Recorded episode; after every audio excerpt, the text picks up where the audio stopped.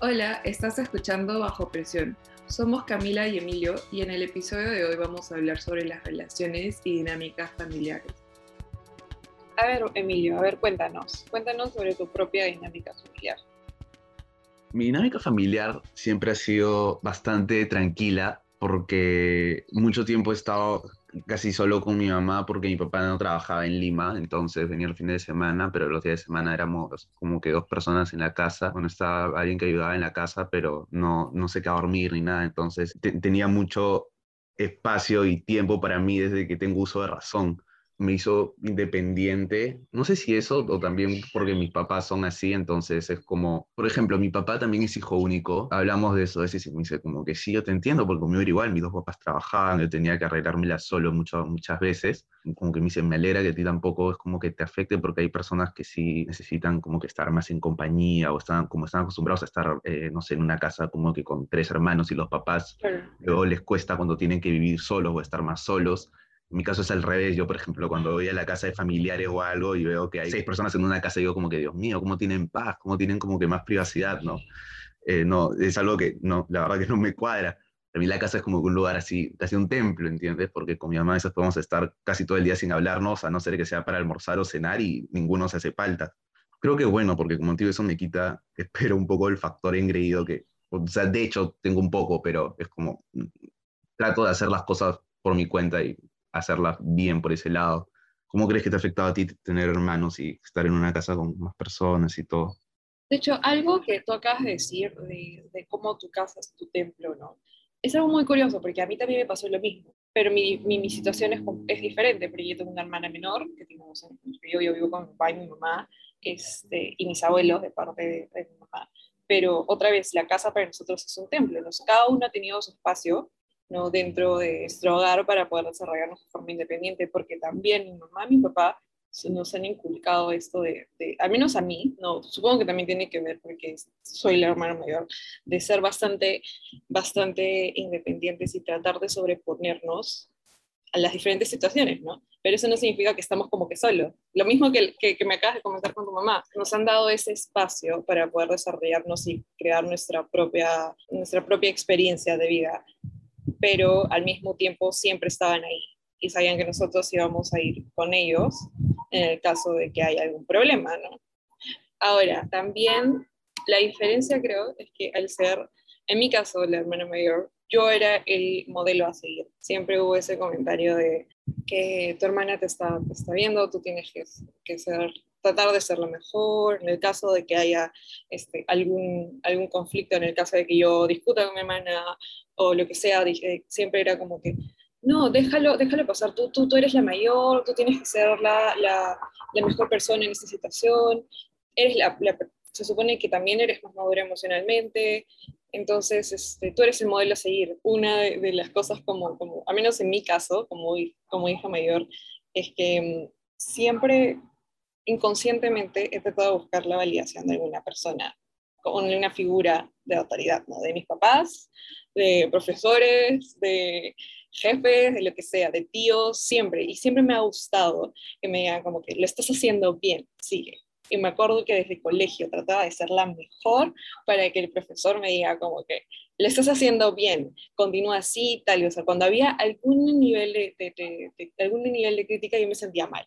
Y decía, ay, no, no les gusta, pero es como que no, no eventualmente me he dado cuenta de que ese tipo de críticas que se recibían hacia mí no era porque estaba mal, sino porque querían que podría ser mejor. ¿no? Y en este momento de buscar la validación de alguna figura de autoridad, hasta cierto punto yo he desarrollado un carácter muy parecido al de mi papá, pero mi opinión es muy diferente a la de él. Y yo soy muy terca como mi papá, entonces cuando empezamos a tener algún, alguna, es, alguna discusión, argumento, no discusión mal, sino como que desacuerdo, ninguno de los dos puede estar tranquilo hasta que se acepte que uno estaba correcto. Entonces eso puede seguir y seguir por días de día. ¿Cómo sientes que ha cambiado, o sea, que, que te ha hecho diferente el, eh, tener que ser, como dices, un ejemplo a veces o que sientas que hay como que alguien que te mira o alguien que, o, o, que tus papás como que pueden estar ahí medio comparando? O sea, no comparando en el sentido de quién es mejor, sino es algo inevitable, ¿no? O sea, no puedes no comparar a veces. Bueno, Exacto, o sea, en mi casa mis papás como que ellos no nos han comparado explícitamente, nos han dicho, ah, te lo mira tal cosa, ¿no? Siempre ha sido comentarios de mi familia más extendida, como que de algunos tíos, hasta mis abuelos, como que, ay, mira, ella está haciendo tal cosa cuando es un año menor que yo. Como, tú también podrías hacer algo parecido, no sé, una cosa así. No, no sé, si, ahora siento que me gusta cuidar de los demás no sé por qué, siempre me gusta cuidar y ver que todos estén bien, tratar de ayudar a todos, este, hacerme cargo de, de, ciertas cosas. Por ejemplo, mi hermana y yo estamos de viaje ahorita y muchas cosas con que queríamos hacer algo o teníamos que hacer algo, o teníamos que pagar o queríamos salir o lo que sea, siempre mi hermana me miraba como que, como que me decía, o mis tíos nos preguntaban algo, o mis primas nos preguntaban algo, ¿qué quieren hacer? ¿Qué es eso? Como que yo ya sabía que querían que haga, pero ella no lo iba a decir. Y me miraba, como ok, ya, yo lo digo, ¿me entiendes? Como que siempre abogar por los demás, siempre tratar de que todos estén bien, todo. Y si bien eso yo me he dado cuenta, yo eventualmente también lo he podido ver en los demás. Por ejemplo, mi papá son cuatro hermanos, él es el hijo menor. Y yo, con, este, yo ahorita estoy con mi tía, que es la mayor, y me he dado cuenta cómo ella también hace lo mismo, quiere que todos estén bien, tratar de ayudar a, todos, a sus hermanos, a sus sobrinos, a sus hijos, y siempre ha sido así, ¿no? a sus papás, eh, siempre está chequeando que todos estén bien, si puede ayudar desde, ella vive en otro país, entonces si puede ayudar desde ahí a sus papás que estén en Perú y ver que, que vayan a sus citas o que si les falta algo, ayudarlos, ¿no? o habla con mi papá que es el hijo menor y le dice como que, ay, tienes que fijarte que, que, que, papá vaya a, a, a, tal cita, ¿no? O que saque cita con tal persona, con tal doctor. Este, y estar monitoreándolos ahí. Mi papá no dice nada, simplemente dice como que, sí, ok, o sea, lo acepta, ¿me entiendes? Como que la, esa dinámica de hermano mayor, hermano menor, de todos, como que solo acepta y busca este, guía hasta cierta forma. De, de, algún tema. En el caso de mi, de mi mamá es parecido, mi mamá es la hermana mayor de tres hermanos y el hermano menor es, recién ha tenido sus hijos hace tres años y iba a mi mamá por consejos de cómo cuidar a sus hijos. Es un rol de, de cuidar a los demás y de tener, de esperar de que todos estén bien, de ayudar. ¿no? Y a mí se me ha quedado eso. claro, creo que es como decían un poco al principio, que muchas veces depende de la persona, porque hay gente que debe ser sumamente egoísta y es considerada siendo hermanos mayores, siendo hermanos menores, hijos únicos o no. Entonces hay cosas que ya vienen con, con uno que bastantes de estas cosas es mucho con el ambiente en el que ha sido criado, ¿no? Obviamente creo como muchos papás, esperado de que yo salga bien en el colegio, de que salga bien en la universidad, de que tenga una, usa una carrera universitaria, que, que, no entre en drogas, que no me vaya a joder. Tal vez la forma en la que han hecho y lo han aplicado conmigo ha sido un poco más drástico que con mi hermano, ¿no? con mi hermana, ¿no? como que un poco más estricto, y después ya se dieron cuenta de que no necesariamente tenía que ser así. Creo que eso sí es más complicado cuando este, eres hijo único porque de hecho algo que sí cambia bastante que cuando tienes hermanos es eh, la relación que tienes con tus papás. Yo con los míos particularmente me llevo bastante bien, pero este, sí uno, uno se da cuenta de que como eres uno, pues hay mayor atención a, lo que estás haciendo, hay mayor preocupación, alegría también, ¿no? Porque solo se alegran por ti, no hay más hermanos. Pero lo que pasa, no digo, no digo que se exagere, pero se, es más intenso, ¿no? Como no han practicado antes con hermanos, ni hay uno menor con el que también practiquen, ni nada, es como cada etapa es algo nuevo, entonces a veces sí era más complicado, pues, ¿no? no sé, pedir permisos o, o notas, una mala nota era a veces como que, wow, pedir permisos era wow. Y este, obviamente también afecta bastante cómo he hecho las cosas, ¿no? También otra cosa que mencionabas ahorita era que como, por ejemplo, a tu tío le pide ayuda a tu mamá para tal cosa, o como tu, tu papá este, sigue esa dinámica, pero que entre los hermanos como que veían qué, hacer para los papás y eso. Eso es algo que un hijo único no tiene. Este, Obviamente puede tener amigos o lo que sea que ayude, pero otra cosa es tener a alguien tan cercano a ti para lidiar con distintas cosas. Y de nuevo, como digo, mi papá también es hijo único, eso es algo que me contaba mi papá, por ejemplo, cuando mi abuelo estuvo mal, me decía, es complicado, ¿no? Porque no tienes hermanos, o sea, más allá de la plata, obviamente, no hay un apoyo así de más personas, no, no, no tienes a quién recurrir para hablar de, de tus papás en, en ese sentido de que comparten lo mismo o sea, ahí sí es un poco solitario, se podría decir, ¿no? Porque tiene la responsabilidad de, de saber que de ti, o sea, que en algún momento van a depender de ti, ¿no? Es como que un ciclo. Primero eh, tú dependes de ellos y luego ellos dependen de ti, se supone.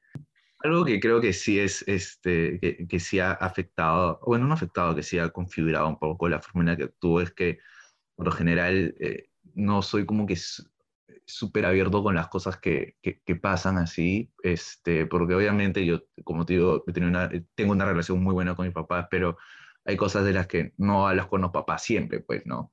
Eso te lleva más a como que confiar en, en amigos o ser más cercano a amigos, pero igual, eh, o sea, no que te guardes las cosas, pero sí más que trates de afrontarlas tú solo, ¿no? Es como, no, no estás como que comentándolo todo el tiempo, hablando de eso todo el tiempo y eh, sí, eso es algo que me he dado cuenta y que sí me, han dicho también a veces.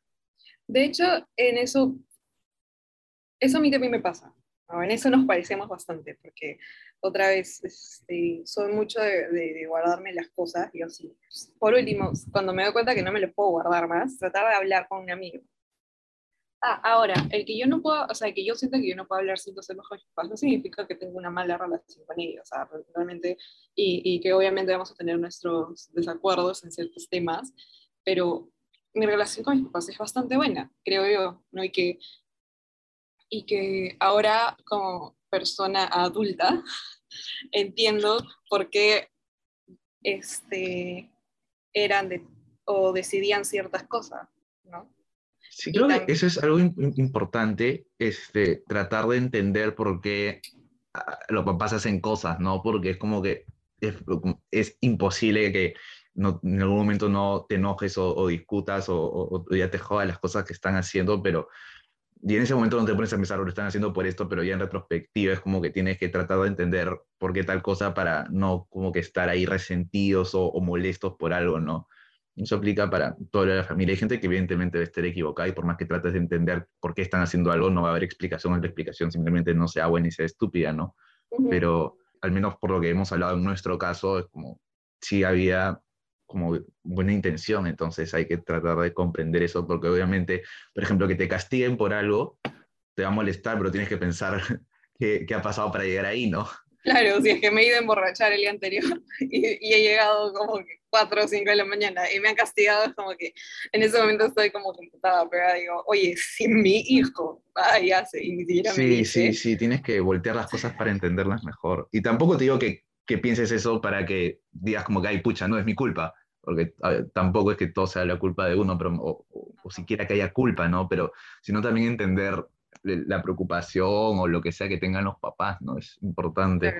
Sí, pues, o sea, hay ciertas cosas que, que ahora veo atrás y digo, pucha, sí tenían razón, o ciertas cosas que veo y digo, pudieron haberlo manejado mejor.